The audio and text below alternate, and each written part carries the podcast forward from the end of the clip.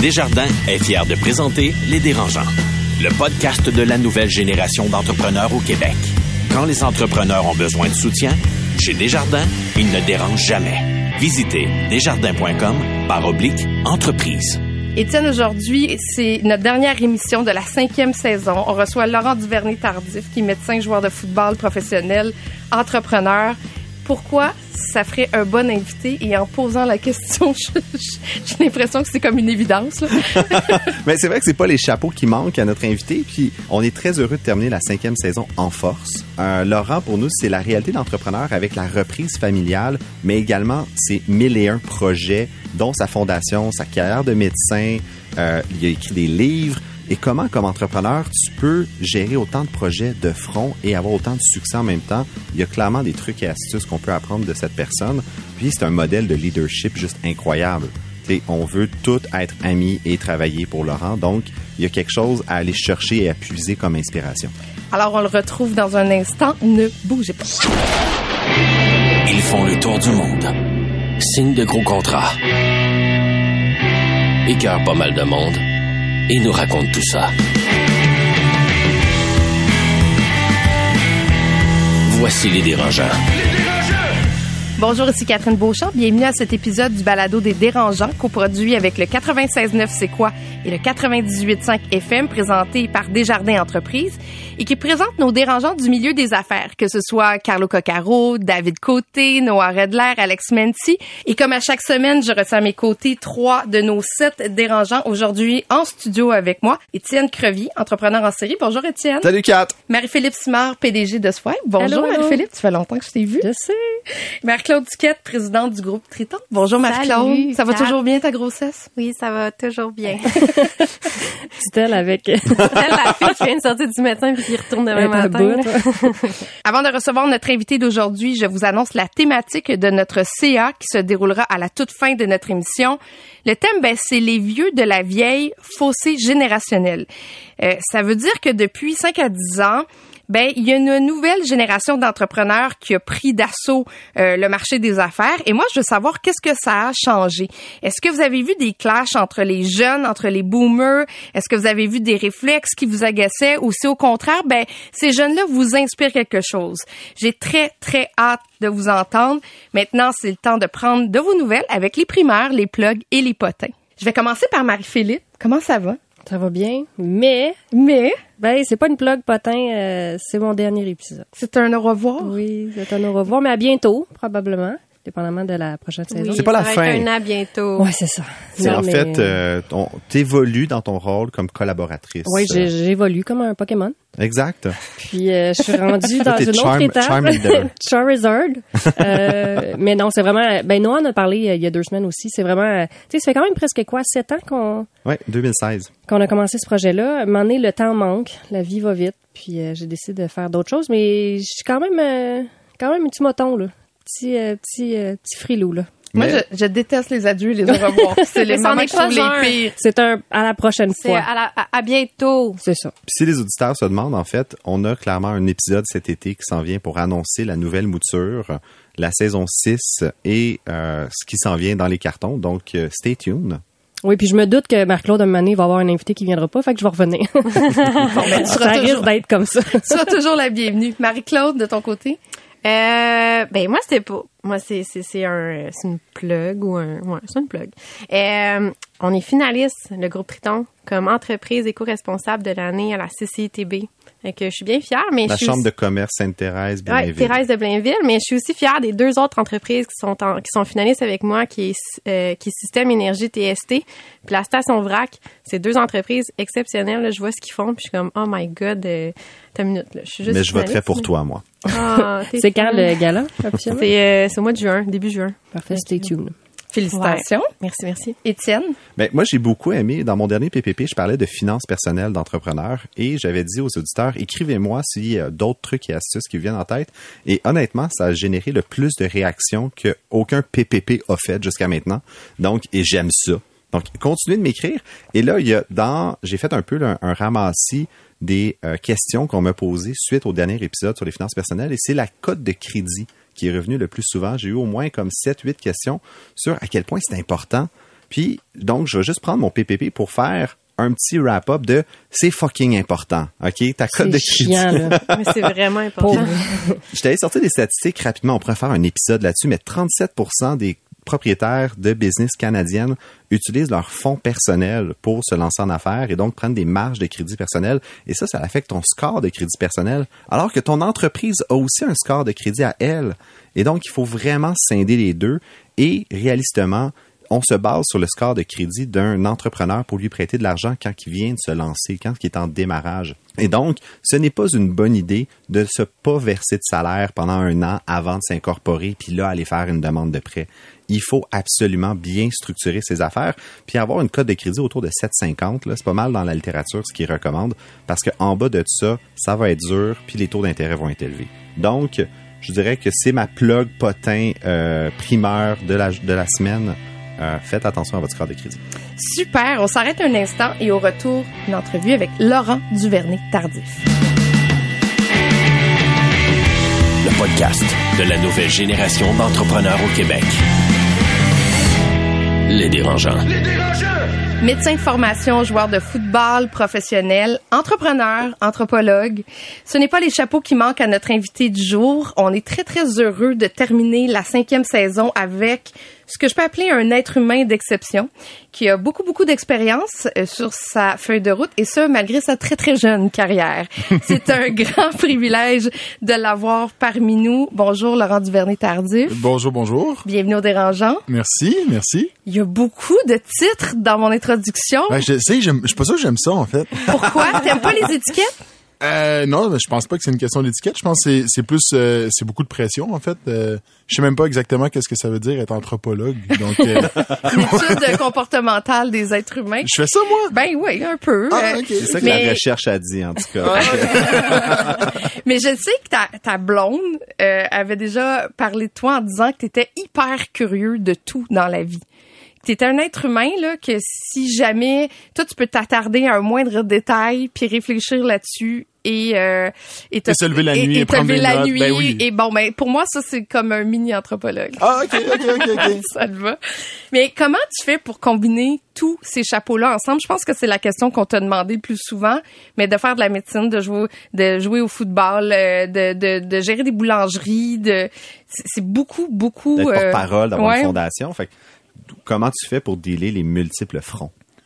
Ben, euh, j'ai pas encore la réponse exacte, mais, mais pour moi, je pense que c'est, c'est d'abord et, et avant tout une question de compartimenter, euh, puis d'avoir une équipe. Puis je dis tout le temps, euh, au football, l'équipe avec laquelle tu joues, euh, elle t'est imposée d'une certaine façon. Il y a un roster, puis à chaque année, il y a 95 joueurs au camp d'entraînement, puis ils vont en avoir 53 au début de la saison.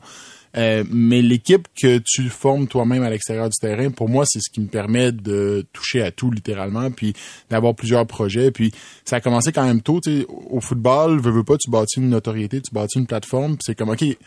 En donné, c'est c'est bien beau euh, jouer devant des millions de personnes à chaque dimanche, mais c'est ok, qu'est-ce que je vais faire avec cette plateforme-là? Puis pour moi, c'est devenu clair que tous les partenariats, toutes les images, les, les, les brands, euh, la fondation, c'est tout axé autour de la santé ultimement. tu sais. Puis ça, c'est devenu ma ligne directrice. Puis après ça, ben, tu grèves des trucs autour de ça. Puis avoir une ligne directrice, je pense, ça t'aide aussi à dire non, plus souvent qu'à dire oui. Puis ça, ça, ça aide aussi à focuser sur les projets qui te tiennent à cœur, puis à mieux compartimenter ton temps. Fait que t'es comme une mini-entreprise. Laurent Duvernay-Tardif, là, c'est comme une petite marque de C'est comme un commerce avec une, avec, avec- plusieurs, dans le fond, médiums. Mais c'est vrai, Mais- tu sais, c'est, tu as, la mission, ta vision, puis là, tu dis, ben, je vais être capable d'atteindre tel, tel objectif avec la fondation. Puis là, ça me prend une Inc. pour atteindre tel objectif. Est-ce que je me trompe? Non, c'est exactement ça. Puis, euh, tu sais, je pense que le, le côté entrepreneur de ma personnalité a vu le jour plus avec l'acquisition de la boulangerie de mes parents.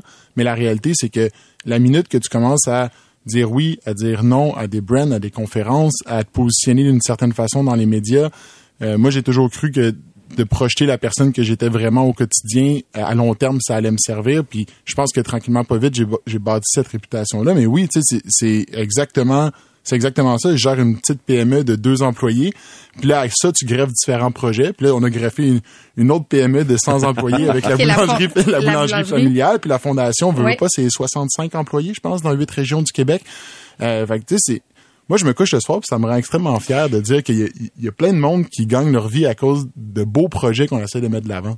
Ton cerveau fonctionne comment? Quand, quand tu es dans l'aspect médecine, quand tu arrives à la boulangerie, est-ce que ça te trotte dans la tête les autres sphères? Est-ce que tu te... Ah non, faut pas, faut Jamais? pas, faut pas. T'es très focus sur ce que tu fais au moment présent où tu le fais? Tu peux pas ajuster le, la prescription de metformin d'un patient diabétique en même temps de penser au four qui coule parce que le J'adore que le condensateur... médicament que tu as choisi en plus pour le diabète. Ben oui, mais là, c'est sûr. Mais mon point, c'est que tu peux pas, tu, tu peux juste pas, tu sais, il faut qu'il y ait une coupure. Puis, puis je trouve que dans le monde du télétravail, c'est encore plus difficile. Tu, tu fais ta boîte de courriel le soir, puis tout est combiné, puis t'es chez vous toute la journée, tu fais des emails. Mais quand t'es dans des lieux physiques, c'est une belle opportunité. Je trouve que tu sors de la porte, c'est la fin. Tu, tu une cassure, tu y reviendras plus tard. Puis tu sais, des fois, les gens ils disent, tu prends-tu des vacances des fois, mais honnêtement, d'aller jouer au foot, des fois, c'est une vacance de la médecine. Puis revenir en médecine, c'est une vacance de la physicalité du foot, puis du grind, puis de la pression. Fait que je pense que des fois, d'avoir des ancrages dans d'autres sphères, ça t'aide aussi à juste vider l'esprit. Puis vider l'esprit, ça veut pas dire être sur la plage euh, à Cancun. Des fois, c'est juste d'être dans un autre environnement avec d'autres gens stimulants qui te parlent de d'autres projets différents. Puis, dans le fond, on a, tu as effleuré le sujet, mais tu as racheté récemment l'entreprise familiale dans laquelle tu as vu, tu as grandi, tu as vu tes parents s'épanouir là-dedans. Euh, ça s'appelle Le pain dans les voiles. Ça représente quoi pour toi, cette entreprise-là? ça représente beaucoup de choses. En fait, euh, mes parents ont toujours été des, des, des gens extrêmement euh, drivés par les projets. Euh, J'ai grandi sur un vignoble, on a vendu le vignoble, on est parti un an en voilier, on est revenu. Puis là, mes parents se sont dit, Hey, on, on va partir à la boulangerie familiale. Ça, c'est venu à peu près 15 ans. Puis, sais, à travers les dix dernières années, je pense que j'ai vu plus souvent mes parents à la boulangerie que chez nous. C'est juste... Non, mais c'est C'est vrai. la réalité, on la est d'accord. boulangerie, c'est, euh, c'est- oui, c'est de l'entrepreneuriat, mais c'est de l'entrepreneuriat qui boom à Noël, qui boom à Pâques, qui boom à la fête des mères. Fait toutes les fêtes, on les a vécues. 4, 7, euh, 7, c'est, je veux dire, c'est tout le temps, là. Ouais, ouais, puis tu sais, les, les boulangers rentrent à 1h du matin, puis le- la boulangerie ferme à 6h30 le soir. Fait que, on dirait que ta, ta fenêtre de problèmes potentiels est beaucoup plus grande. Mais tu, tu y vas tous les jours? Non, non, non, non, non. En fait, ça a été ça le plus gros défi quand j'ai racheté, c'est que euh, je passais, on passait d'un modèle où est-ce qu'il y avait trois boulangeries euh, qui étaient pilotées par mes parents, euh, qui étaient présents, à un modèle d'affaires où est-ce que moi, je, je devais bâtir une équipe pour ne pas avoir à être là. Mais cette transition-là, elle a pris. Moi, je pensais que ça allait prendre quelques mois, puis ça, là, ça fait deux ans que j'ai repris, puis je dirais que ça fait peut-être six mois que je suis plus confortable. tu sais. Quand Fait même. que hein. ça, ça a été, euh, ça a été long. Ça a Mais été ça, long. c'est une bonne question. Tu sais, c'est-tu comme ça que tu montes des projets? C'est-à-dire, tu pars un projet, puis après ça, t'es l'idée, t'es la face de ça, mais après ça, tu vas aller chercher une équipe pour le gérer. Puis comment tu fais pour choisir ces gens-là? Tu C'est pas facile tant que ça, là. C'est vraiment pas. Surtout, surtout pas dans le contexte dans lequel on est, mais on dirait qu'initialement, moi, j'y allais beaucoup sur le, tu sais, le CV puis les compétences, puis je me rends compte que C'est tellement le réflexe Ouais. numéro un de tout le monde. C'est- tellement- pareil. Mais c'est vrai, Ouais. on est tous passés par Mais euh, honnêtement, c'est maintenant c'est juste une question de est-ce que je vais faire confiance à cette personne-là, puis est-ce que cette personne-là elle a la motivation de vouloir amener son département, son mini projet ailleurs, puis après ça de pallier à ses faiblesses, puis de l'épauler, puis de la mettre dans un cadre, puis de dire comme ok, vas-y. Puis quand il t'appelle, puis il te demande des choses, tu dis tu sais quoi, t'es là 40 heures semaine, tu le sais plus que Trouve moi. la solution. Go. Puis puis quand tu trouves ces gens-là qui sont motivés, motivants c'est là que c'est le fun parce que toi tu peux te sortir la tête hors dehors de l'eau puis là dire ah ok mais cette présence là au dérangeant va peut-être me permettre de faire ça aussi puis là tu peux voir le big picture quand tu es en train de vider ton congélateur parce qu'à part qu'il n'y a pas d'électricité pendant trois jours puis que tu perds 40 000 pièces de stock t'es pas dans cette vision là d'essayer de croître la business C'est pas dans la légèreté. Là. T'es non c'est ça Est-ce que ça t'est arrivé? ah oui, 100%. Cent- Hey, moi, je, la semaine dernière, mais là, je sais pas quand est-ce que l'entrevue va passer, mais la semaine dernière, j'étais euh, à en direct de l'univers. Et euh, les trois jours d'avant avaient été un pur calvaire de, de justement vider les congélateurs, pas d'électricité, essayer de comprendre quel transformateur saute quand Hydro-Québec remet le courant à cause du verglas. Euh, on dirait que j'ai eu, j'ai eu beaucoup de compassion pour les gens qui sont passés à travers le verglas de 98 euh, pendant ces trois jours-là. on était jeunes, hein, c'est ça l'affaire, on s'en rappelle. On. Ouais, autres, on était dans le noir, on tripait. Moi, je- Moi aussi, je me rappelle, là, c'était hot. J'avais du fun, puis moi, je puis ma mère est en affaires dans le sous-sol avec ses génératrices puis ses lumières, puis euh, je sais pas comment il y avait ça avec Mais ses no trois joke, enfants. tu sais, les- la panne d'électricité qu'on a eue là, il y a deux, deux trois semaines, tu sais, Ouais. on a tout. Moi, j'ai été deux jours pas d'électricité. Tu perds toutes tes sauces à spaghetti, tu perds tout ton stock. C'est chiant, là. Fait que non, il y a pas, de- il y avait pas de plaisir, là. Non. Mais dis-moi, comment tu choisis ces gens-là? Est-ce que t'es, est-ce que toi, t'as une, tu parlais de ta mini-équipe, tu dis on est deux, trois. Est-ce que tu as de l'aide pour justement choisir les têtes qui vont diriger ces groupes-là, que ce soit la fondation, la boulangerie, euh, ta carrière au football? Ouais, ben en, en fait, en- en- c'est un peu un, couteau à double tranchant d'être une personnalité publique qui essaie d'embaucher. Euh, puis, puis souvent, j'essaie de passer par le chemin le plus indirect possible pour vraiment trouver des gens qui sont motivés par le projet et non d'être dans l'écosystème de Laurent euh, du Journée Tardif. Fait euh, je fais beaucoup affaire avec des, des chasseurs de tête. Cool. Ouais, puis euh, jusqu'à maintenant, tu sais que ce soit la DG de notre fondation, les directeurs de programme, directeurs à la philanthropie, euh, au niveau du pain dans les voiles aussi, euh, au niveau personnel, on a trouvé des personnes phénoménales. Genre, je suis vraiment, vraiment, vraiment content. Puis on dirait que euh, à titre de jeune entrepreneur, mettons, je sais pas comment conduire une bonne entrevue, je sais pas comment, tu sais, sur quoi m'appuyer, euh, être capable de voir c'est quoi les faiblesses en regardant un CV. Ok, non, cette personne-là, c'est plus le profil ci versus le profil ça, puis d'avoir une personne compétente en consultation qui t'aide là-dedans. Pour moi, ça a été un game changer. La, la médecine, ça va garder sa place au sein de tout ça? Euh, Je pense que oui. Euh, oui, oui, oui, oui, absolument. Mais en fait, je sais pas quelle place ça va prendre, mais ça va clairement conserver une place. C'est comme si, tu sais, ma passion pour la médecine est encore là, mais le- l'espèce de, de, réalité de voir 20, 30 patients par jour euh, dans une clinique, on dirait que pour moi, ça fait peut-être un petit peu moins de sens. Mais cela dit, la, la médecine, la santé, c'est tellement plus que juste ça. Je trouve qu'on est très dans le dans le thérapeutique en ce moment quand on pense à la profession médicale, puis on dirait que j'ai envie d'aller plus dans le préventif, puis la santé publique, puis c'est un peu ça que je fais avec ma fondation, tu sais, c'est de c'est de permettre à des, des milliers de jeunes d'être plus actifs, d'être plus euh, au courant de c'est quoi les enjeux, puis je pense que si on se donne cette volonté-là en tant que société de se dire qu'au lieu d'être tout le temps en train de traiter, on va prévenir, puis il y a plein de données qui montrent que prévenir c'est cost effective, mais après ça c'est juste une question de courage politique de se dire comme OK, pendant 20 ans ça va coûter plus cher, mais le jeune de 15 ans va pas faire de diabète à 45 puis on va sauver sur le long run. Puis c'est un peu ça je pense mon appel pour la médecine en ce moment. Mais parlons-en 30 secondes de, de ta fondation, parce que moi, j'ai, je l'ai rencontrée l'été dernier. Je la connaissais pas. C'est la sixième période. Oui. C'est ça. Puis, euh, tu es autant présent au primaire qu'au secondaire, je crois. En fait, c'est c'est juste au, au, au primaire. On, on est troisième cycle du primaire, cinq, sixième année. Euh, puis le but, ben, c'est c'est un peu d'offrir aux jeunes un, un équilibre entre le sport, les arts et les études, puis ultimement de contribuer à la réussite académique des jeunes, euh, mais pas par un modèle qui encourage la performance. On, on voit les jeunes ouais. euh, 12 fois pendant leur année scolaire, 6 fois avant Noël, 6 fois après Noël. Ils font 6 ateliers d'art, 6 ateliers de sport. Ils n'ont pas le choix de faire les deux. Ça, en partant, c'est cool.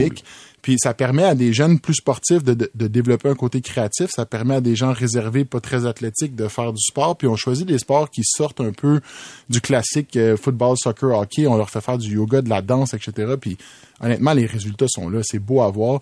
Fait que ça, pour moi, quand tu parles de comme mon projet porteur que je voudrais léguer, puis éventuellement utiliser mon après-carrière pour comme Maximiser. lancer, maximiser, ouais, c'est clairement la Je fondation. trouve ça vraiment beau parce que je me rappelle que quand j'étais jeune, je faisais des sports. Puis, euh, on est, j'abandonnais le sport parce qu'il fallait que je performe.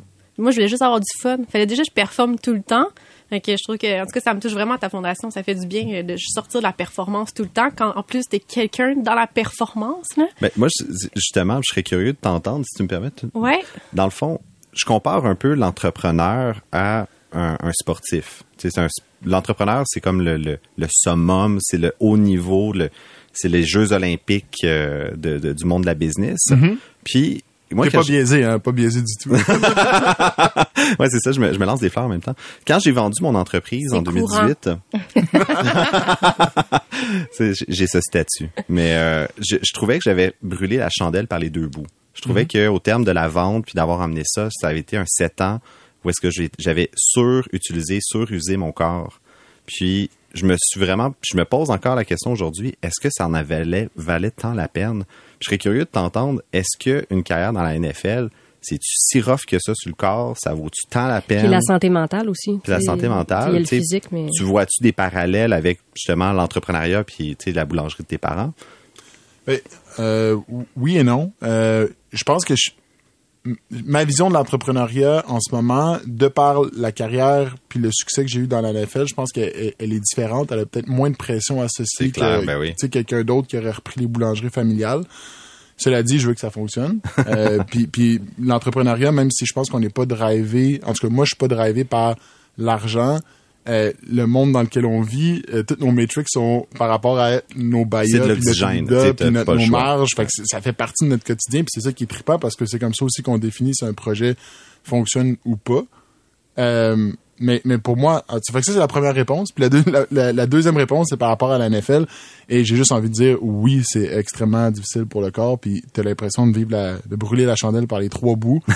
Euh, non, mais je, je veux dire, tu joues un match un, un dimanche, t'as de la misère à te lever encore le jeudi, puis t'as un autre match à jouer le dimanche d'après. Puis il y a une raison pourquoi on joue juste un match par semaine, c'est parce qu'on pourrait pas physiquement en jouer plus qu'un. Euh, mais en même temps, il y a l'amour du foot. tu sais, Il y, a- il y a quelque chose d'indescriptible. La passion, c'est ça. Eh oui, tu sais, joues- tu joues devant 80 000 personnes, c'est tu sais, c'est quatre fois le Centre Bell, complètement hystérique dans une ville de un demi-million d'habitants. Puis il y en a 80 000 dans le stade à chaque dimanche. C'est c'est fou, c'est fou. Est-ce que ça, ça vaut les sacrifices? Ah, 100%, 100%. Puis, puis tu sais, l'année dernière, j'étais pas sûr si j'allais retourner ou pas. J'ai commencé ma résidence en médecine. Le téléphone a sonné pour retourner avec les Jets. C'était même pas une question de si les Jets allaient gagner ou pas. C'était cette opportunité-là de pouvoir retourner sur un terrain. Puis quand je fais ma liste en ce moment de pros and cons de est-ce que je retourne au football, euh, le seul positif, honnêtement, c'est l'amour du foot, avoir une chance de rejouer. Tout le restant, c'est de laisser des projets, c'est de gérer la boulangerie à distance, ta fondation, la médecine, les risques de blessures qui sont une grosse, la santé mentale. Mais l'amour du foot, c'est c'est subjectif, mais en Oui. même temps, c'est puissant. Puis le cachet que tu reçois, qui est quand même important là, pour un sport comme la NFL, est-ce que c'est dans le positif, négatif ou relativement neutre? Le cachet de. Ben, si tu retournes euh, justement jouer au football, il y a quand même un cachet qui est associé à ça. Oh, quand on même- parle d'argent? Ton Ouais. contrat. Ouais. Ben, non, mais l'argent est important, mais, mais, puis là, on m'avait dit qu'on allait parler d'argent ce soir, fait que j'ai vérifié les chiffres, mais, T'as sorti ton relevé bancaire. non, non, mais oui, mais, mais, euh, mais dans le sens où, j'ai eu la chance de signer le, le quatrième plus gros contrat pour un garde en 2017. Euh, c'est pas de retourner une année de plus au salaire minimum de la NFL, qui, je sais, est extrêmement élevé. C'est combien juste? C'est 950, je pense, US. Ah ouais. OK. Euh, ouais. Mais tu sais, c'est c'est pas pour ça que je retourne. Ouais. Je, je retourne parce que j'ai envie de jouer au foot. Euh, parce que si tu retournes pour l'argent, quand t'en as fait autant que j'ai eu le privilège d'en faire, puis que tu casses une cheville, puis t'as de la misère à marcher pour le restant de tes jours, Ça ça, vaut aurait pas, pas valu ouais. la peine. Il y a Mais- tellement de mais- parallèles avec l'entrepreneuriat parce que si t'aimes pas le domaine dans lequel tu évolues, si moi j'aimais pas la santé, la génétique, mon Dieu que tu sais, j'aurais choqué bien avant ça là. Mais ça fuck un peu, ouais, on est d'accord. Mais tu disais, j'ai réussi à avoir le quatrième meilleur contrat pour un garde. C'est bien ça ta position? Oui, On voit que moi et Catherine, oui. on connaît beaucoup ça. Moi, j'ai écouté le Super Bowl que t'as gagné, puis après ça, j'ai tout échappé ça. Mais quand t'arrive le temps de négocier un contrat, est-ce que ça devient important pour toi d'avoir le maximum d'argent pour ce que tu fais sur un terrain de football? Ben oui, 100%. 100%, mais encore là, euh, euh, mettons, je vous raconte l'anecdote parce que mon- j'ai la chance d'avoir mon meilleur ami comme agent, Sacha. Sacha Ouais, Gavami. Sacha Gavami, qui est On avec moi depuis de tout début. Euh, puis tu sais, quand ça a commencé à aller bien, aller- quand ça a commencé à bien aller à, l'université, j'ai appelé Sacha, j'ai dit, hey, Sach, si tu vas embarquer, c'est là que ça se passe. Il était pas encore agent, il était pas encore avocat. Il a dit oui, je m'en viens. On a fait un plan. Puis on s'est lancé, puis Sacha a envoyé des DVD, je me rappelle, à toutes les équipes de la NFL en disant venez voir Laurent les tardif, fils de guy, bla bla bla. Je me suis fait repêcher, puis quand est arrivé le temps de négocier ce deuxième contrat-là, ça a quand même mis notre amitié à, à rude épreuve. Euh, moi, je me rappelle, j'étais en gériatrie à l'hôpital euh, Royal Victoria, puis Sacha m'appelait, puis il disait, tu sais, Laurent, on, t'offre 36 millions pour 4 ans, puis j'ai dit, OK, mais go, go, go! Puis il était comme, non, mais je pense qu'il faut dire non. T'es qui pour dire non? fait, que, fait que Sacha a eu plus de sagesse, ou du moins, il a, mieux euh, regardé les chiffres puis les comparables que moi là-dedans. Puis, il veut, pas, tu sais, c'est ta carrière, c'est extrêmement émotif. Puis pour une équipe, tu sais, ils peuvent dire oui, ils peuvent dire non, puis ils peuvent se revirer de bord, tu peux te blesser le lendemain. Fait moi, j'étais comme, go, on saute, tu sais, maintenant, maintenant. Puis Sacha était comme, non, faut être patient, c'est ça qu'ils veulent. Puis la manière que, que l'idée, ces négos-là, euh, en tout cas, j'ai j'ai toujours eu beaucoup de respect pour Sach, mais euh, de débarquer dans le bureau d'un GM d'une organisation de la NFL, la plus grosse ligue de sport au monde, puis de dire non, mon joueur vaut plus que ça. J'ai jamais représenté personne d'autre, mais je vous le dis. Mais, mais Il y a c'est- quelque chose de. c'est- Ça prend c'est du bon, c'est- c'est pareil. c'est vraiment intéressant parce que est-ce que ça aurait pu arriver à un point où vous auriez peut-être tout perdu? Ouais. Ah ben oui. Ben oui, chaque semaine qu'on attendait, j'aurais pu me blesser plus tard. J'aurais pu me blesser au match suivant. Euh, L'équipe aurait pu juste dire, comme tu sais quoi, Laurent, non, on va pas exercer notre... Parce que moi, j'ai eu la chance de renégocier mon contrat avant la fin de mon contrat. Donc, c'était après ma troisième saison sur un contrat de quatre ans. Puis, j'ai pas aussi bien joué à ma quatrième saison qu'à ma, à- qu'à ma troisième saison. Fait que j'aurais pu dire, hey non, vous savez quoi, je vais prendre mes chances puis je vais aller sur le marché des joueurs autonomes. Mais je l'ai pas fait parce que les Chiefs m'ont offert, m'ont offert une bonne offre. Mais bref, oui, tu sais, chaque jeu, chaque moment, euh, un garde qui se blesse dans une autre équipe, un garde qui était pas censé bien performer, qui performe bien, puis le marché change. Tu sais, des fois, on dit dans le business, c'est ça la, mondi- la mondialisation. Ben, Ouais. Au foot, la mondialisation, c'est 32 équipes, puis chaque chose qui se passe dans chaque équipe a des chances d'affecter ton salaire puis ta capacité à jouer. Sacha, c'est comme ton Jerry Maguire. 100%. et, et je me demande, lui, il va faire quoi quand toi, tu vas arrêter de jouer au football? Ah, j'ai tellement pas de doute pour Sacha. Et il veut-tu représenter d'autres athlètes? Ah, il représente d'autres athlètes. Je pense que si je me trompe pas, c'est le plus gros agent de la CFL en ce moment. Il doit avoir à peu près 35 joueurs. Euh, il y a quelques joueurs dans la NFL aussi. Il y a quelques prospects pour le repêchage cette année. C'est beau parce que moi, je revis des moments à travers ce qui se passe. Il va chercher des joueurs puis il est comme, hey Laurent, tu peux-tu leur parler un peu? Ils sont vraiment stressés avant de leur combine. Je suis comme, ben oui, ben oui, ben oui. Puis c'est le fun de se replonger là-dedans. Fait que oui, Sacha continue à rouler sa, sa business, mais il est aussi impliqué avec moi. C'est lui qui gère tout. On parlait tantôt de brand, de partenariat. C'est Sacha qui fait tout. Moi, j'ai, jamais travaillé. En fait, j'ai déjà travaillé, mais ça n'a pas duré longtemps avec des, des agences marketing. C'est Sacha qui gère tout. Fait que tous entre, toute entrevue, communiqué, annonce, partenariat, publicité, c'est Sacha. C'est quand même impressionnant. C'est-tu lui, tu lui donnes-tu comme carte blanche, puis tu dis négocie ce que tu veux, ou tu vas lui dire, gars, voici la liste de ce que j'aimerais, puis il gère ça, là? Ben, j'y donne carte blanche, mais on se parle cinq fois par jour. Fait c'est comme la micro-gestion cachée, là. Euh, non, je, non, Non, j'y- fais entièrement confiance, mais il y a des grosses décisions, tu sais. euh, euh, sport expert, les Olympiques, le lait, comment tu gères ça? Tu veux-tu faire des capsules là-bas? C'est, c'est, ongoing. Puis qu'est-ce qu'on veut être dans deux ans, dans trois ans, dans quatre ans? Comment on veut se positionner? Le foot continue, le foot continue pas. Il y a, comme... euh, c'est, un, écosystème qui change constamment. Euh, puis ultimement, c'est pour ça que tantôt je disais quand tu as une ligne directrice, c'est facile après ça d'écarter puis de dire non. Mais même à ça, il reste quand même toujours des belles options devant toi, puis il faut que tu les choisisses, puis les choisir selon quels paramètres. Est-ce que c'est l'argent? Est-ce que c'est la visibilité? Est-ce que c'est le temps que ça te prend? Est-ce que c'est ce que ça apporte indirectement à la fondation? Euh, Est-ce que c'est que ça te tente? Des fois, c'est juste ça me tente. Mais ça, c'est une bonne question. Y a-tu une opportunité que t'as dit non, finalement, je le fais pas, puis t'as comme un peu, euh, ah, j'aurais peut-être dû, finalement. Ah, c'est drôle. Le regret. On dirait que je me donne tout le temps une tape dans le dos quand, quand, quand, quand je dis non, puis deux ans après, je fais comme, ah, je savais que j'aurais dû dire non. Mais je sais- euh, non, honnêtement, je- ben, Mais c'est sûrement, bon, ça, sûrement c'est- qu'il y en a, mais il y en a pas qui me viennent en tête, non. Il n'y a pas de regret là-dedans? Non, mais je veux savoir où est-ce que tu as le plus, le plus de fun dans toutes ces sphères-là. Ah, avec mes amis. Ah. Quand tu travailles pas? Ah, ben, des fois, je travaille avec mes amis. Euh, mes amis sont gentils, ils viennent m'aider. Tu sais, euh, quand, quand, quand il a fallu vider le congélateur, ouais, j'ai- mon ami est venu m'aider. Est-ce Mais que Sacha était là dans le congélateur? avec non, toi? ça, ah, ok. tu vois, c'est ça. T'aurais dû le mettre dans le contrat, ouais. Force majeure.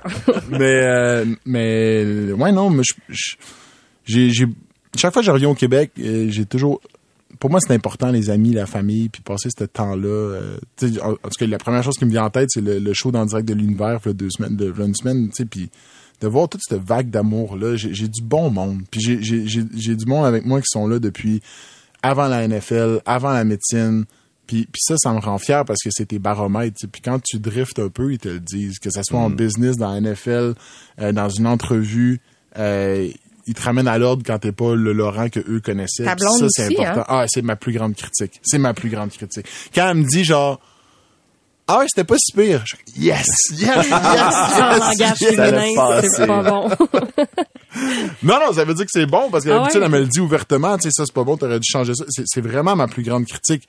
Mais puis quand elle me dit qu'elle est fière de moi, c'est genre, c'est le plus beau compliment que je peux avoir de quelqu'un. On salue Florence. Ah, absolument, je l'aime. Tantôt, tu parlais de des moments tu sais, plus difficiles, tu sais, que ce soit les, les congélateurs ou euh, quand tu joues au foot. Qu'est-ce qui te ramène à, trou- à retrouver cet équilibre-là ou à prendre soin de toi? Puis, tu sais, si, admettons, en ce moment, il y a un entrepreneur qui est overwhelmed chez lui parce qu'il y a plein de projets ou il y a des choses qui marchent Il y a trop bien. d'opportunités, trop de contrats. Puis, euh, il- il- bon, tu sais, ça serait quoi ton truc? C'est quoi tes trucs à toi, Laurent?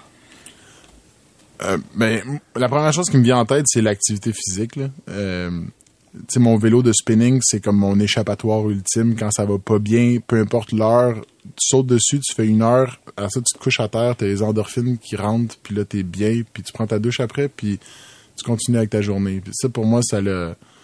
On sous-estime souvent. On dit il faut bouger, c'est important de bouger, l'activité physique, la cardiovasculaire, la musculation. Mais- juste la santé mentale, euh, pour moi, ça passe par bouger, puis j'en ai besoin. Euh, mais après ça, tout le monde est fait différemment. Puis j'en suis qu'à mes débuts euh, dans l'entrepreneuriat, donc euh, j'ai pas fait face encore à beaucoup d'adversités, knock on wood, parce que je sais que ça s'en vient, comme dans n'importe quoi, il va y avoir des problèmes à un moment donné, mais euh, pour l'instant, ça se passe bien. J'avais beaucoup aimé ton premier livre en 2017 Oui. sur Laurent Duvernay, l'homme le plus intéressant de la NFL. Là, tu as sorti Red Zone en 2022. Je l'ai pas lu, je m'excuse, je te le dis ouvertement. No stress. Puis, fait qu'est-ce qu'il y en a un troisième aussi, c'est le petit guide de l'entrepreneur selon Laurent Duvernay qui s'en vient. Ah! non, je pense, non, je pense pas. Mais Red Zone, pas- ultimement, c'est qu'est-ce que tu as voulu aborder dans ces livres-là, si je peux me permettre? Oui, ben Red Zone, c'est un, c'est un projet que j'ai beaucoup aimé faire. Que l'idée est venue durant la pandémie, puis c'était un peu. euh, j'avais beaucoup de frustration. Je travaillais euh, en, en soins de santé longue durée.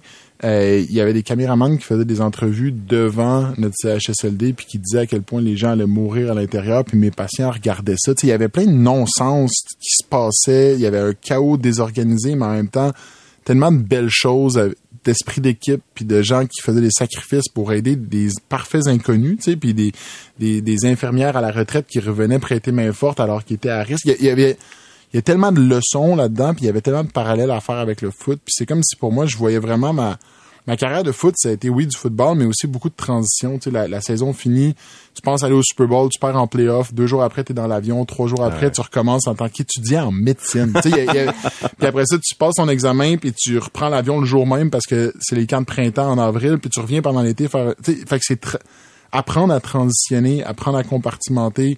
euh, pour moi, je pense que ça s'est fait à travers ces six années-là. Puis l'année de pandémie a comme été la transition ultime de passer de gagner un Super Bowl à travailler Dans CHSLD. en CHSLD. Puis c'est de là est venue l'idée de, de Red Zone. Red Zone qui est présente à la fois sur un terrain de football quand tu as 20 verges et moins à faire pour marquer un toucher, puis la fameuse euh, zone rouge, euh, associée à la COVID. Ouais. Est-ce que quand tu es à l'hôpital, il y a des euh, patients qui sont couchés sur une civière qui ont bien, bien mal, qui font Ah, c'est Laurent Duvernay tardif. Ah, avec une visière, un masque puis une jaquette, non, mais, euh, mais en temps normal, oui. Euh, Moi, je me souviens quand j'ai accouché, il y avait à peu près quatre ou cinq étudiants en, mé- en médecine. Tu sais, je- juste t'avoir vu là, on dirait que j'aurais trouvé ça, Ça te un un projet. J'aurais trouvé ça bizarre un peu. Ah, ben, c'est vrai que ma, ma rotation d'obstétrique gynécologie, je m'en rappelle encore, ça, ça a été quelque chose quand même, parce que c'est des gens plus jeunes, tu sais, des gens qui connaissent un peu plus aussi les nouvelles puis tout ça. Fait que oui, je me suis fait beaucoup reconnaître. Ouais, En décontraction. ouais, ouais, ouais. ouais. Mais, Peux-tu mais, avoir ton autographe? mais c'est, c'est, c'est des dynamiques. euh, pour moi, c'est un enjeu quand même. euh, puis de comment s'identifier là-dedans, puis comment tu gères ces situations-là. Tu sais, à l'urgence, puis tu traites un patient, puis quelqu'un d'autre vient te demander un autographe pour son enfant qui est qui est au troisième étage de l'hôpital.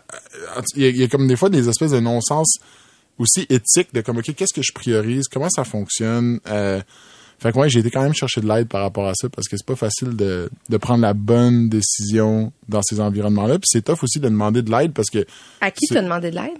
ah, un psychologue. OK. Ouais, ouais. Pour Euh, pouvoir gérer cet aspect-là? Ouais, ouais, ouais. Ben, on le même psychologue que j'utilise pour mes performances sportives, euh, en donné, c'est devenu plus un sujet d'actualité pour moi de gérer euh, les interactions avec les patients à l'hôpital, euh, aussi avec les patrons parce que je suis, j'étais étudiant en médecine. Les patients te regardent toi pour avoir des réponses, mais tu connais absolument rien, tu sais. Puis t'es comme regardez lui, lui c'est lui c'est lui qui connaît ses affaires. Fait euh, de gérer tout ça. Ouais, je pense que c'est important. On parlait de santé mentale tantôt. On, on- Puis pour le running gag, en fait, on a annoncé à Catherine qu'on avait tous des psychologues autour de la table. Puis elle était comme sérieux? C'est le next step. non, mais on passe tellement de temps en tant qu'athlète à s'entraîner physiquement, puis ah, je bench tant, puis je passe tant d'heures dans le gym, puis tu te demandes, moi je me demande tout le temps à quel point les heures que tu passes dans le gym ont une corrélation avec tes performances sur le terrain. Moi, je suis pas tant convaincu. Non. Mais une chose que je suis convaincu, c'est que tes heures avec ton psy ont une corrélation avec comment tes performances vont sur le terrain. Ça, c'est garanti. Tu benches combien? Ah, vraiment pas autant qu'avant. Qu'est-ce qui arrive? Que- quelle sera la suite dans, premièrement, le football, mais dans les autres sphères, tu te vois comment, le prochainement, dans les années à venir? les années, crime c'est loin, je pensais que tu allais me demander dans les prochains Ben, on, mois. va, on va commencer avec le football, on va y aller la. Ben, Suite, à soir, là. Qu'est-ce pour que tu fais demain? à soir? Mais, mais le, le- le- écoute, le football, je pense que j'ai. Pour moi, ça, on dirait que ça, ça fait plus de sens d'aller à un camp d'entraînement puis de risquer de se blesser avant que la saison commence. Euh, je sais que je suis plus vieux. Je sais que tu sais, la moyenne des carrières est de trois ans dans la NFL. Ça fait neuf ans. Euh, fait que on dirait que j'ai vraiment aimé mon rôle l'année passée de recevoir un appel en octobre puis de dire parfait, je m'en viens. Puis là, c'est parfait. puis tu sais, le plus gros risque de jouer au foot, c'est de se blesser. Puis je me dis si au moins ça arrive puis que c'est sur un terrain dans une game en faisant ce que j'aime, euh, ça va être moins pire que si ça arrive en camp d'entraînement. Fait qu'on dirait que je suis je suis en, en paix avec l'idée d'attendre. Puis ben entre temps, ben continuer les projets. Tes collègues là sur le, le terrain de football, ils savent-tu tout ce que tu fais comme ça, là, que tu es étudiant en médecine, que tu gères trois boulangeries puis que tu as une fondation? Ouais, quand même. Euh, ouais, ben oui, oui, j'envoie des croissants. euh, on, on chipait des croissants. Ben voyons. Euh, je fais des panettone à Noël à toute la ligne offensive. Euh, ouais, ouais, la fondation aussi, il y a des joueurs qui sont venus aider euh, dans des événements de la fondation. Euh, la médecine, ben évidemment, j'étais arrivé en disant que je parlais français puis que euh, j'étais un étudiant en médecine, fait qu'il y avait beaucoup de points d'interrogation dans les yeux de mes coéquipiers. Euh, Je me souviens, tu avais dit en entrevue, je pense que tu avais emmené tes trois ou quatre de tes collègues à voir Casse-Noisette. Ah aussi, ouais. Ouais, ouais, ouais. ça m'a valu une belle amende dans le groupe de ligne offensive, running gag, mais mais oui, je pense que j'ai toujours été un peu l'excentrique avec plein de projets. Puis autant ça a comme freiné un peu mon intégration dans le vestiaire de foot, autant c'est devenu un peu mon trademark à un moment donné. Puis c'est, tu sais, moi ça m'a toujours touché que toute la ligne offensive de Kansas City soit venue à Montréal voir c'était quoi ça Montréal parce que ça a pas de sens comment The Frenchman is acting right now. Tu sais, il y a quelque chose à comprendre. Puis quand- euh, en tout cas, il y a, Très nice. Ouais, il y, a- il y a de quoi de beau là-dedans. Puis tu sais, je sais pas, le- le- ce qu'on fait, c'est jouer au football, mais on est aussi, tu sais, des êtres humains sensibles qui viennent de partout aux États-Unis, puis qui doivent trouver une manière, malgré leurs différences, de collaborer puis de gagner en équipe. C'est quand même fou quand tu y penses. Tu sais, on parle de climat euh, difficile dans les entreprises, de, de clivage, de division. Euh, dans un vestiaire de foot, euh, dans une ligue qui est 70% afro-américaine, euh, qui, qui évolue aux États-Unis, un pays qui a beaucoup de différences au niveau de, de la justice sociale puis des enjeux raciaux, ben, hey, c'est tough de se positionner au jour le jour puis d'aller sur le terrain euh, quand tu sais que Patrick Mahomes fait 50 fois ton salaire annuel puis que tu prends le même nombre de risques sinon plus. Tu sais, il y a comme beaucoup d'enjeux où est-ce que ça pourrait accrocher. Puis malgré ça, ça accroche pas. Puis c'est ça qui est beau du sport d'équipe, c'est que t'as des leaders, t'as des coachs incroyables comme Coach Reed qui sont capables de rassembler tout le monde avec cette vision-là de on va gagner, puis on le fait, puis on le fait en célébrant. Puis c'est fou comment quand tu gagnes en équipe sur un terrain, tu sens que t'es 11 contre le monde au complet. euh, Il y a des liens qui se créent. Puis après ça, c'est fort, fort, fort. C'est le fun parce que Patrick Mahomes, c'est le seul autre joueur de football que je connais. C'est pour ça que j'ai dit- c'est pour ça que Je j'ai l'ai dit. connu, moi aussi. Genre, je sais, celle-là. C'est bon, ça. Mais moi, je terminerais sur si on fait le- la loupe de l'entrevue avec une étude anthropologique, c'est une belle leçon de leadership à soir. Ben, moi, je vais conclure en disant que dans le dictionnaire, à côté de Laurent Duvernay-Tardif, Ça va être non masculin? non, ça va être, ouais, non masculin, être humain d'exception, comme j'ai Oh. mentionné dans l'intro. Merci, Laurent Duvernay-Tardif. Ben, merci à vous. On s'arrête le temps d'une pause et tout de suite après, ben, on revient avec la question dérangeante et notre CA. L'incubateur, une présentation du quartier général de l'audace du Cégep de Saint-Jérôme. Nos meilleurs conseils aux entrepreneurs de la relève. Aujourd'hui à l'incubateur, on offre notre expertise aux fondateurs ou fondatrices d'une start-up qui est accompagnée par le quartier général de l'audace du Cégep de Saint-Jérôme. Et à mes côtés, pour trouver des solutions à une problématique, j'ai le légendaire Étienne Crevier. Salut Étienne. Bonjour Carlo. Alors Étienne, ensemble, on s'en va retrouver Felicia Dunford, qui est fondatrice d'une entreprise qui s'appelle Whatever. Salut Felicia. Salut! Dis-moi Felicia, qu'est-ce que c'est Whatever? Whatever, c'est une compagnie de bijoux et accessoires 100% créée à la main qui a comme objectif principal de partager un message positif sur l'acceptation de soi. Super. Euh, je suis curieux, comment on fait un bijou qui prône l'acceptation de soi? Ben, c'est pas vraiment à partir du bijou, c'est plus qu'est-ce que j'apporte, euh, les valeurs que je mets avec ma compagnie. Je trouve que euh, les gens ont de la difficulté à sortir de l'ordinaire. Quand j'étais au secondaire, souvent les gens ils se ressemblaient tous. Puis je voulais vraiment prôner l'acceptation de soi, d'être différent. Fait que voilà, avec des bijoux, c'est quand même assez facile d'atteindre. Et tu nous écrivais que tu aimerais avoir des conseils pour augmenter ta visibilité en ligne, c'est ça? Oui, exactement. Pourquoi? Dans le fond, euh, ça fait quelques années que j'utilise Instagram et plusieurs autres plateformes. Aujourd'hui, au moment qu'on se parle, dans le fond, euh, je suis euh, vraiment dans les derniers préparatifs pour le lancement de mon site web. Fait que, fait que j'aimerais ça savoir un peu plus qu'est-ce qui est en, qu'est-ce qui est en est pour avoir plus de visibilité. Moi, je, déjà, je trouve que tu as des très bons réflexes, c'est-à-dire que tu nous as pas parlé de te lancer une boutique en présentiel. Vraiment, le, le en ligne, c'est un très bon réflexe. Il y a beaucoup de sites également de revente de bijoux que peut-être que tu pourrais t'associer. C'est-à-dire, euh, tu sais, par exemple, je pense à Brilliant Earth qui font des, des bagues très haut de gamme. Est-ce que, dans le fond, tu pourrais pas utiliser des plateformes de d'autres personnes aussi pour faire la promotion de ta marque? Mais c'est sûr que ce que je vois vraiment dans ton industrie, c'est le endorsement. Donc, d'avoir des porte-paroles, d'avoir des gens qui vont vraiment porter tes bijoux et s'afficher avec ça. Moi, j'irais dans la même direction, mais peut-être que la meilleure personne, la meilleure influenceuse pour toi, c'est toi-même. Tu peux parler d'unicité, d'inspirant, innovation, d'acceptation de soi. Ça, c'est, on le voit, on le comprend que c'est l'essence, c'est la raison d'être de ton entreprise.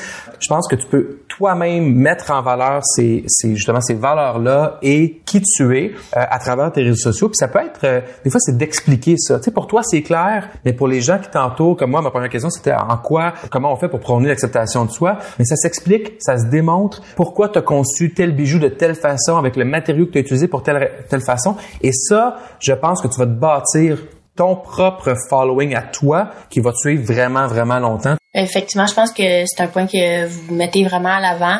Je peux pas être la meilleure personne pour euh, vendre mes produits puis vraiment euh, montrer aux gens qu'est-ce que j'offre puis euh, oui, je pense que ça serait une meilleure opportunité. Dis-moi, euh, qu'est-ce qu'on fait si on veut en savoir plus sur les créations de Whatever? Où est-ce qu'on peut aller le voir? On peut aller euh, sur mon Instagram, fait que Whatever. Il faut juste pas oublier le point entre le E et le A, parce que sinon vous n'allez pas être capable de me retrouver. Mon site web va être, euh, dans le fond, affiché sur mon Instagram, sur mon lien que vous allez pouvoir cliquer dans quelques semaines. Fait que voilà. Donc c'est W-H-A-T-E-V-E.A sur oui, Instagram. Oui, exactement. Génial. Merci beaucoup, Félicia. Merci à vous. Merci. L'incubateur, une présentation du quartier général de l'audace. L'accompagnement sur mesure pour l'entrepreneuriat étudiant. Passez de rêveur à entrepreneur sur qgda.ca. Les dérangeants. Les dérangeants!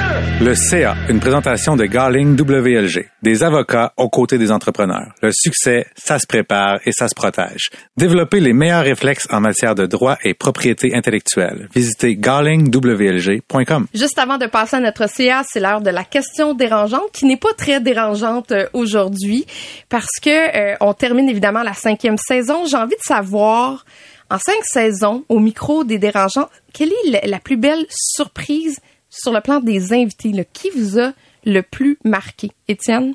Moi, je dirais Phil Grisé de Empire. le gars qui s'est pas pointé à son entrevue devant public. Ah.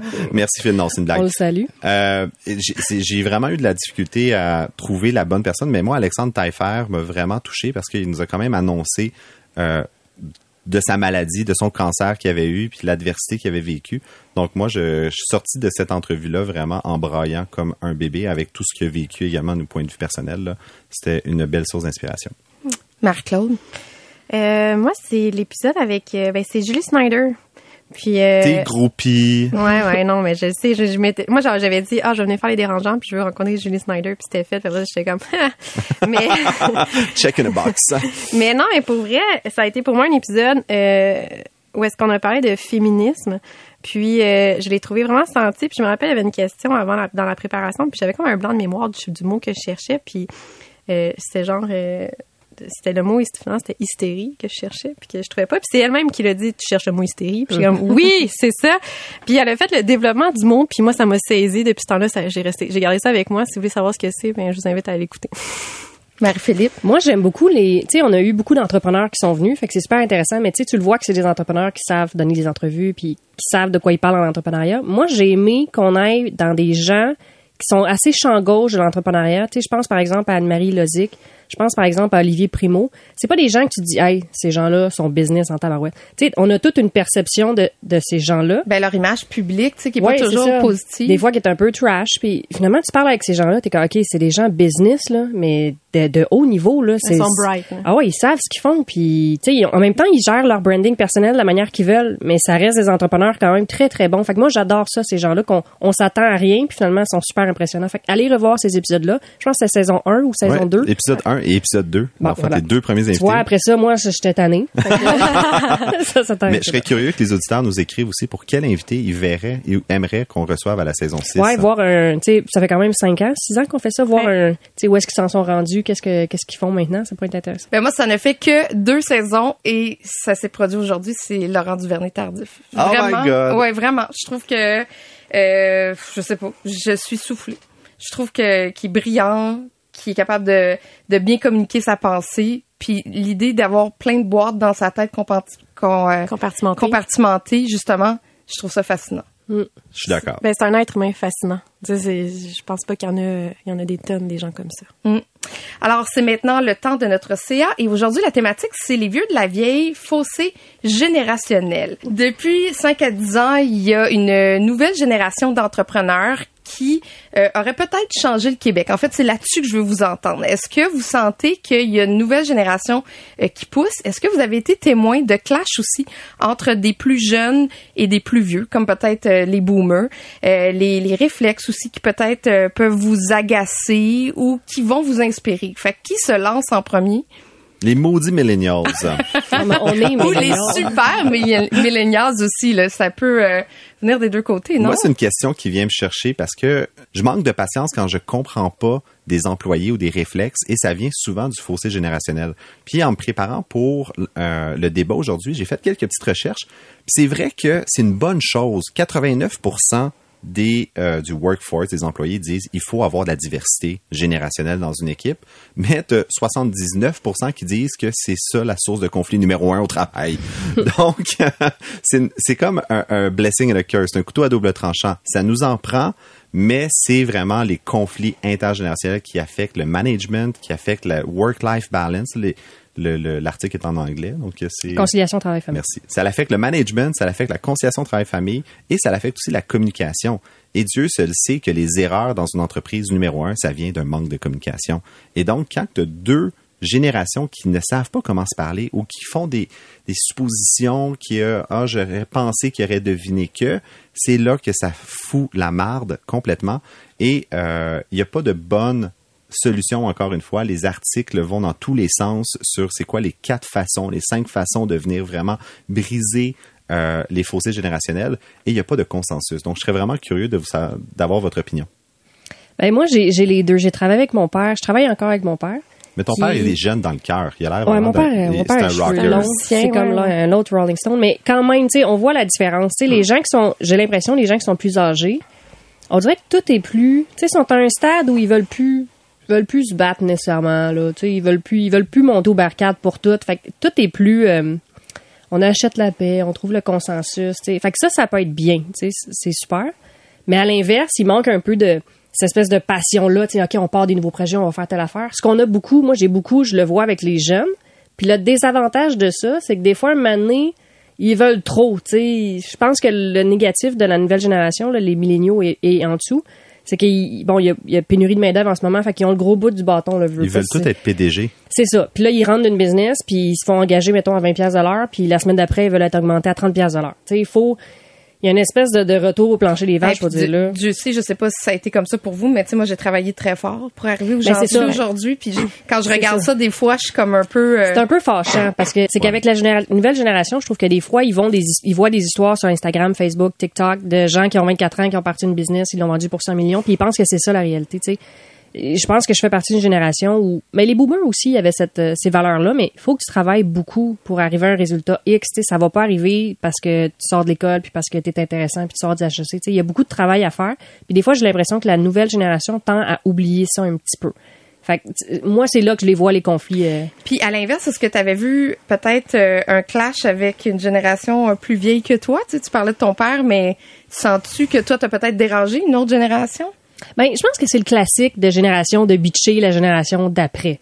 Mais C'est un peu exagéré dans les médias, là. On se le cachera pas, là. De bitcher, là. ouais, mais tu sais, ça fait ça fait belle-mère. là. Tu sais, on biche la nouvelle génération, puis on dit que les milléniaux sont Dans paresseux, puis ils font rien, puis. Fait tu sais, moi je pense qu'il y a du positif et du négatif. Il faut juste que tout ce beau monde-là se parle, puis surtout avec le télétravail. C'est moi c'est ça que je vois qui est le plus difficile au niveau de la communication. C'est pas tant le fossé générationnel, c'est justement le télétravail, le Zoom. Tu sais, comment tu fais pour avoir des...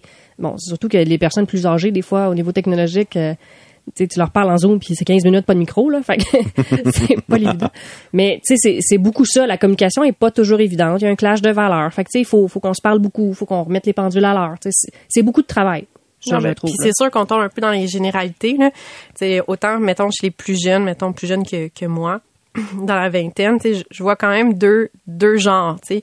Je vois ceux qui sont beaucoup plus dans la quête de sens, qui, qui moi, me touchent personnellement, que je trouve ça le fun parce que euh, on, va partager, on, va faire des actions sur des valeurs, sur des, des envies. Mais je vais voir aussi l'autre groupe d'individus qui sont comme, hey, moi, je peux me partir un TikTok, je vais faire de l'argent, je vais pas travailler trop fort. Fait que tu sais, c'est sûr qu'il y- en a dans, tu sais, c'est comme, je vais prendre, mettons, la génération un peu plus un peu plus vieille, mettons. Euh, mais ça, c'est d'autres choses. tu sais. Euh, Moi, j'en ai une au bureau que j'adore, que j'affectionne parce que l'expérience qu'elle a, faut, faut qu'elle l'ait vécue. Là. Fait qu'elle amène un lot d'expérience avec tu sais, un historique en arrière d'elle qui, qui, qui peut juste se, se vivre. Fait que c'est, c'est, c'est du petit bijou. Euh, mais autant, je vais me buter. Puis ça, je, je le vois moins à l'interne. Je vais le voir beaucoup, mettons, avec des partenaires, des fournisseurs, euh, donc, des, des, dans le fond, des Est-ce que tu te fais old splaining? Ben, c'est là Oh. je m'en allais. Surtout que t'es une fille. Ah ouais, écoute, je suis dans un conflit en ce moment là. Ouais, je vais me vider le cœur. B, non. Puis euh, euh, euh, tu sais, c'est vraiment pas moi qui est dans le tort. Puis le fournisseur, il arrête pas de me dire, tu sais moi là, ça peine s'il dit pas la petite. Je pense qu'il le dit euh, dans son respire. Il me dit, euh, moi ça fait depuis 81 là, que je fais ça. Fait que moi je sais de quoi que je parle. Puis je suis comme, ok, mais Mais c'est plus ça la vie. C'est plus le monde ne fonctionne plus de même, man. Mais non, puis mais tu sais malheureusement ça je trouve qu'on en voit beaucoup plus de cette génération là de te faire puis je trouve qu'après ça mettons je prends des, des gens de plus de notre âge, on le voit moins ça. Il y a Ouais. moins cette condescendance là de j'ai du vécu puis C'est un mécanisme de protection, je pense, parce qu'ils savent qu'ils s'en viennent, tu sais, qu'ils ils- en perdent des bouts, ouais. puis ils comprennent pas tout, fait qu'ils se, ils se braquent. Mais tu sais, puis on vieillit, puis j'ai l'impression que la généra- notre génération aussi, hey, tu sais, je, je vais à l'école euh, le soir, puis là, je, je suis la vieille, dans le fond, de ma classe. puis ils sont tellement ouverts, sont tellement sensibles aux réalités que j'ai l'impression qu'on est en train de quand même de faire une relève où est-ce que euh, on va moins tomber dans des... euh, justement des vieux réflexes là, misogynes ou condescendants.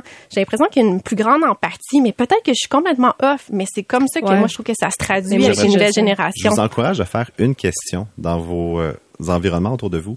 Combien d'appels téléphoniques est-ce qu'une personne a fait dans sa journée? Posez la question, puis analysez les réponses. Un? Moi, aujourd'hui, j'en ai pas fait. Ouais, Non, ça, moi, j'en ai- personne qui s'appelle. Moi je, moi, je parle encore au téléphone. Moi, moi, j'adore ça. Mais tu vois, ma mère, qui habite en, en haut de chez nous maintenant, elle, 12, 15 par jour. A- ça, ça, tu vois, ça, c'est un problème de fossé générationnel parce que moi, j'ai des employés plus vieux qui veulent parler aux employés plus jeunes. Faut que tu textes, là, ou tu slack. Ah, mais Mais tu règles les tellement plus de problèmes rapidement au là. téléphone. Quand t'appelles un jeune, là, qui a un numéro qui avec sa fiche, oublie ça, là. Il va pas répondre, là. Mais moi, je suis une vieille personne. Parce que moi, je parle au téléphone, puis je le dis des fois à l'interne, je dis, décrochez le téléphone, vous allez régler des problèmes tellement Ouais, mais plus vite. En même temps, à l'inverse, il y a beaucoup de jasage au téléphone qui sert à rien. Mais ça crée des relations un plus téléphone fortes. qui aurait dû être un email. Ben, c'est ça. Moi, je suis Non, pour ça. ça, OK, il y a une limite. Mais en même temps, je trouve que des fois, ça crée des relations, puis on prête moins d'intention aux gens en réglant des choses au téléphone que par un email qui peut être interprété de mille manières. Ouais, mais ça, ça serait une règle numéro un à établir. On l'établit aujourd'hui. Arrêtez d'interpréter les Christie de courriel. C'est pas parce qu'on n'a pas mis de point. Hey, c'est rendu, faut que je mette des bonhommes sourires à toutes mes emails, parce que les gens le Ah, prennent bien. fait chier. Tu sais, tu commences les partout. J'espère que tu vas bien. Porte-toi bien. Puis, là, des points d'exclamation, puis des intonations. Ouais, Moi, assumer que j'espère que tout le monde se porte bien. C'est, c'est, c'est Mais pour revenir à ta universel. Moi, question, je te Kat, comprends tellement. trop, trop de fluff, là, trop de watts. Pour revenir à ta question 4, j'appelle ça, dans mon le jargon à moi, le phénomène du l'achat en un clic de Amazon. Tu sais, je sais pas pour vous, moi, quand j'étais jeune et j'ai grandi, l'achat en un clic n'existait pas. Il est apparu à peu près quelque part autour de 26, 27 ans. Mais mes employés plus jeunes, eux, ils ont grandi avec l'instantanéité. Le je- j'ai ça en un clic et dans l'après-midi, c'est livré. Et cette attente déraisonnable-là a, forgé leur personnalité. Je me trouve plus dans l'instantanéité que mes parents. Donc, peut-être que pour mes parents, je les fais chier parce que, hey, calme-toi le jeune, calme-toi le pompon, c'est pas aussi rapide dans vie. Mais c'est fou parce que mes employés plus jeunes de 20 ans, 21 ans, sont tellement en plus dans, dans l'instantanéité. Ils veulent être VP, ils veulent que ça soit réglé. Ils disent pourquoi c'est pas fait. Mais à l'inverse, c'est très cool parce qu'ils trouvent les trucs pour que ça soit fait vite. Ils Mais sont c'est- vraiment efficaces. C'est ça, c'est que ça dépend de, tu sais, ça dépend du processus d'embauche à la base, là. Mais tu sais, c'est sûr que quand quelqu'un rentre puis il est nouveau puis il va avoir une promotion trois mois plus tard, il faut quand même que tu prouves quelque chose, là. Tu sais, c'est pas parce que t'es cute puis ta mère elle t'aime bien que, tu sais, il faut, faut que C'est ça. Ils se sont t'établisses fait élever quelque en disant si tu peux, tu veux. Si tu veux, tu peux. Mais un peu trop, ouais. Mais c'est plus ça le contrat social. C'est maintenant, c'est si tu veux, tu peux, mais prouve-le. C'est un peu ça. Ouais, exactement. Bien, merci. C'est déjà la fin de ce dernier épisode de la cinquième saison des Dérangeants. On en profite ben, pour vous remercier. hein. On le sait, vous êtes nombreux, nombreuses à nous écouter un peu partout au Québec. Et sans vous, ben, il n'y aurait pas de Dérangeants. Merci à nos partenaires Desjardins Entreprises, le quartier général de l'audace du Cégep de Saint-Jérôme et Garling WLG. Et merci à notre invité, Laurent Duvernay-Tardif. Merci à vous trois, les trois Dérangeants. Étienne, Marie-Claude, Marie-Philippe, je te souhaite une bonne continuité. Mais je voulais te remercier, Catherine, encore d'une mon Dieu, une main de fer dans un gant de velours. Tu as été une animatrice exceptionnelle pendant cette saison. Ben merci, ça a été un vrai vrai plaisir et puis ben je vous laisse aller en vacances, euh, passer euh, de belles vacances d'été. Je sais que vous allez vous revoir et puis ben moi je vous dis euh, peut-être à bientôt pour un prochain épisode ou une nouvelle saison des dérangeants. Merci, Kat. Le podcast de la nouvelle génération d'entrepreneurs au Québec. Les dérangeants.